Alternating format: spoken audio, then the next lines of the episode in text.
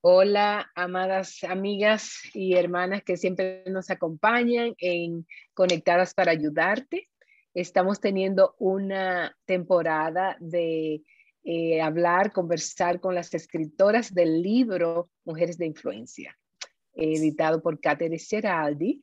Eh, Reina ahí nos los está mostrando para los que no lo han leído, pero es un privilegio enorme conversar con cada una de cada uno de los temas, de cosas prácticas que queremos aprender de ellas.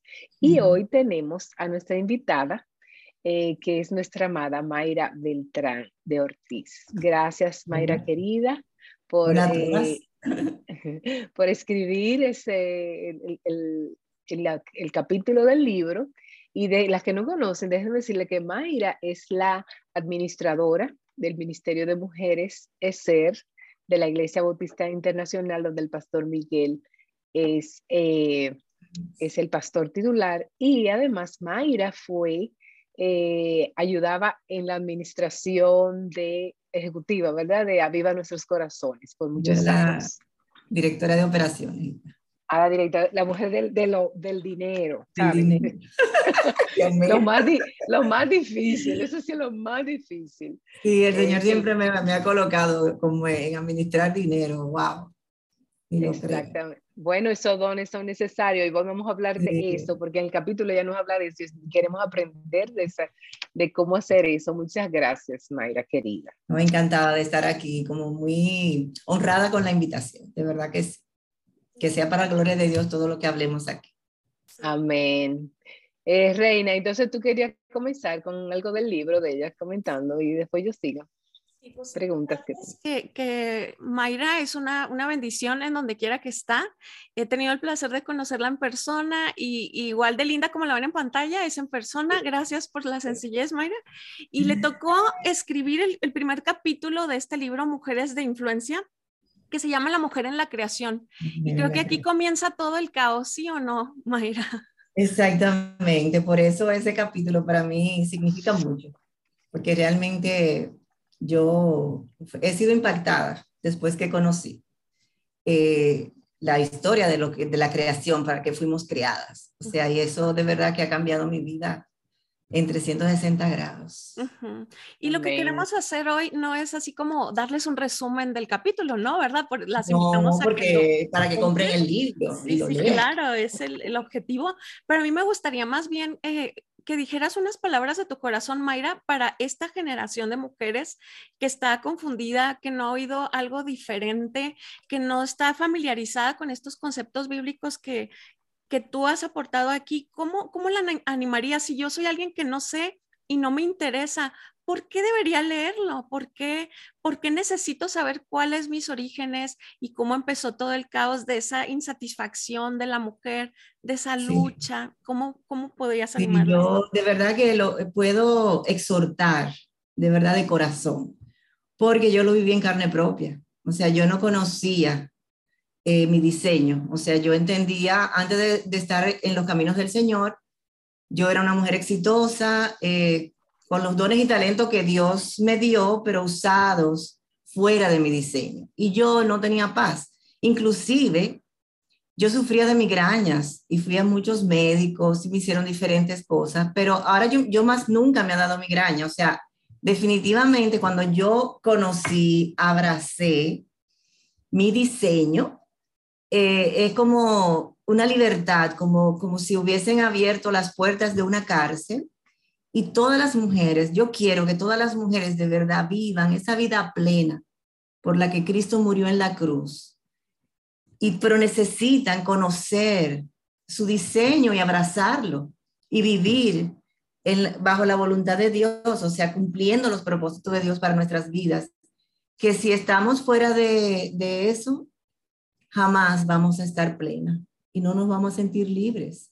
Entonces, mi anhelo es que todas las mujeres, o sea, eh, lo conozcan, eh, mediten sobre eso y lean diferentes autores que han escudriñado las escrituras, eh, hombres y mujeres, y abracen su diseño, porque realmente la diferencia es increíble. Gracias, por, por, recordarnos eso a todas, no nada más a las nuevas, a las que tenemos también mucho tiempo en el Evangelio. Necesitamos estar refrescándonos de estos conceptos porque la cultura nos, nos consume y nos bombardea. Exactamente, y nos confunde y hay mucha confusión ahora mismo porque la, la cultura, o sea, y la sociedad te dice una cosa, pero uno tiene que hablarle verdad a su alma todo el tiempo y recordar lo que dicen las escrituras, pero solamente si leemos y por eso yo las motivo a que compren el libro, porque el capítulo mío eh, es eh, la mujer en la creación y luego va la distorsión, que es el que escribió mi hermana y amiga Charvela, eh, y, y así realmente vamos a entender de lo que se trata, qué somos, por qué Dios nos creó, dónde Dios nos ha colocado, cómo nosotros podemos ser ayuda idónea, que ese es nuestro diseño.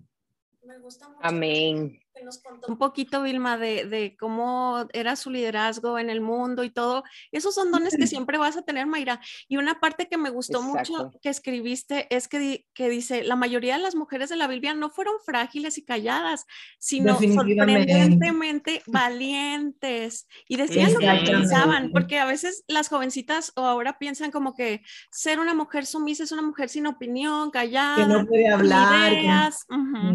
Exacto, definitivamente yo me traslado antes de yo conocer mi diseño, yo tenía los mismos dones que tengo ahora, pero ahora yo me siento más libre porque estoy dentro de los propósitos de Dios y yo soy una mujer que me piden la opinión y yo hablo, pero siempre respetando eh, el lugar donde, que tiene, eh, por ejemplo, en el caso del Ministerio de Ser, que yo estoy ahora, el pastor Miguel Núñez es eh, nosotros tenemos un comité timón y tenemos otro grupo de hermanas que también son parte del comité, pero él es el pastor cabeza. Y todo lo que nosotros decidimos pasa al pastor cabeza, entonces él lo lleva a la mesa pastoral.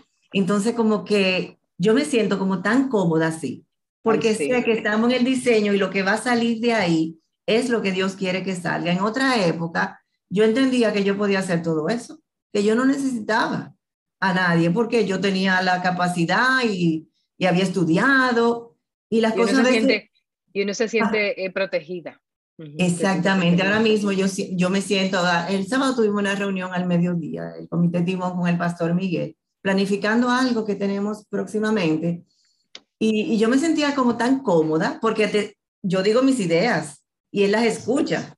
Y, y Katy dice la de ella, Charmela dice la de él, entonces él las escucha todas y entonces él recoge eso, dice su opinión y lo lleva a la mesa pastoral. Entonces como que lo que va a salir de ahí es lo que Dios quiere que se haga. Pero no es que nosotras vamos a estar calladas, nosotros le damos muchísimas ideas y el pastor a veces le encantan las ideas que nosotros damos y dice, ah, pero yo no había visto esa perspectiva. Claro, porque, la, o sea, la, mujer puede dar la perspectiva de la, la mujer. Perspectiva, exactamente, porque estamos, nosotras estamos trabajando con mujeres y vamos a hacer una conferencia para mujeres. Y nosotros sabemos, nos ponemos en el lugar de la mujer que va a recibir el mensaje y cuáles son los temas. Entonces, eh, es que yo no he dejado de usar mis dones eh, y talentos. Al contrario, pero me siento como que me he quitado una mochila, como una carga que yo siempre tenía, pero era porque yo estaba fuera de diseño y yo no lo veía así hasta que el pastor Miguel me lo dijo a mí en el 2008 yo recuerdo, una consejería que yo fui con un tema laboral que se trataba de dinero y que me querían bajar un por ciento y que si yo como cristiana, y él se me quedaba mirando así, de repente, yo recuerdo como hoy que me dijo, Mayra, ¿por qué tú, te tu, tu identidad está en el trabajo? ¿Por qué es que tú te identificas tanto con, tu identidad está en el trabajo. Yo me quedo como así, digo yo. Yo, yo estoy hablando de una situación laboral que tengo, porque yo ganaba mucho dinero y quería estar clara que iba a ser la voluntad de Dios. Y en ese mismo año, 2008, yo fui a la primera conferencia de True Woman en Chicago. Ya yo tenía en, en mi cabeza lo que el pastor Miguel me había dicho. Y ahí, oyendo al pastor John Piper y luego a Mary Carson, yo estaba con mi hija y mi hija, yo dije que llevé, yo fui porque mi hija necesitaba oír ese mensaje, porque ella se iba a casar. Pero el mensaje era para mí. Ella me miraba y me dice, mami, pero nosotros estamos muy mal. Y yo, estamos. Ella le dio hasta fiebre. Yo me recuerdo, nosotros nos fuimos a acostar, nosotros nos paseamos acostada en el hotel, como así, como que, wow. Y ahí, a partir de ahí, yo, yo tuve que ser radical, yo tuve que renunciar a la posición que yo tenía. Porque yo tenía mucho poder, eh, ya me miraban como y yo, yo sabía que no iba a poder lograr la transformación que Dios quería hacer en mí, en ese lugar. Entonces, porque no todo el mundo tiene que renunciar, pero en el caso mío fue así, tenía que ser así, porque yo tenía ya 10 años con mucho poder y tenía muchos hombres debajo de mí y con mucha autoridad. Entonces, empezó el proceso de Dios eh, en mí y de verdad que yo estoy tan convencida que la mujer necesita eh, abrazar su diseño, para que pueda eh, vivir en paz, glorificar a Dios, o sea, ser la ayuda idónea de su esposo, de su, de, su hijo, de, de, muchísima gente que el Señor nos pone alrededor que son del sexo masculino. Mayra, ¿y qué tú le dirías, querida, a las hermanas solteras?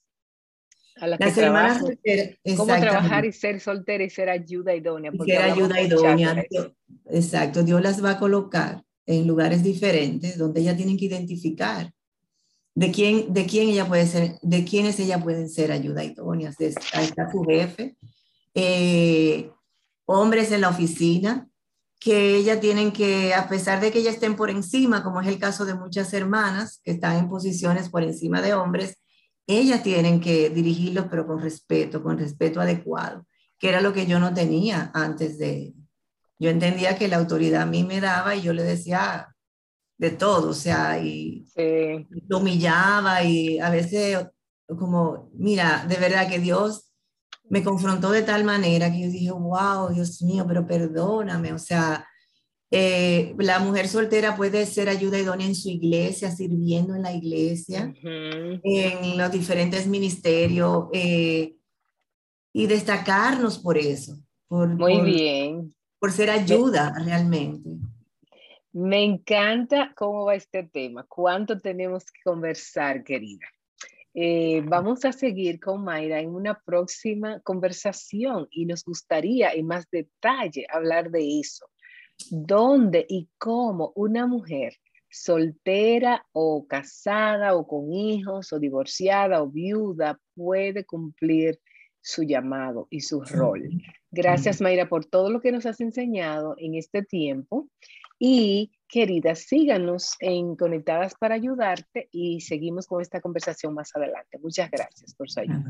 Bye.